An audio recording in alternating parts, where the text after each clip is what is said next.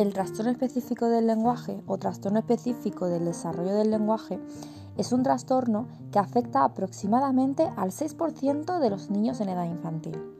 Es un trastorno del lenguaje que se da en ausencia de déficit cognitivo. Estas son algunas de las señales de alerta de una posible existencia del trastorno. El principal signo de alerta es un retraso en la aparición del lenguaje. Además, el lenguaje no se adquiere de forma evolutiva.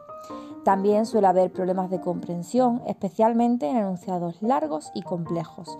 Su habla puede ser ininteligible, les cuesta organizar la información que quieren transmitir y formular las oraciones. Su lenguaje suele ser muy sencillo y usan un vocabulario muy básico. Entre sus mayores dificultades está mantener una conversación, de hecho, a veces pueden llegar a evitarlas. Estas dificultades se muestran también con el lenguaje escrito. Ante la presencia de estas características es vital acudir a un logopeda.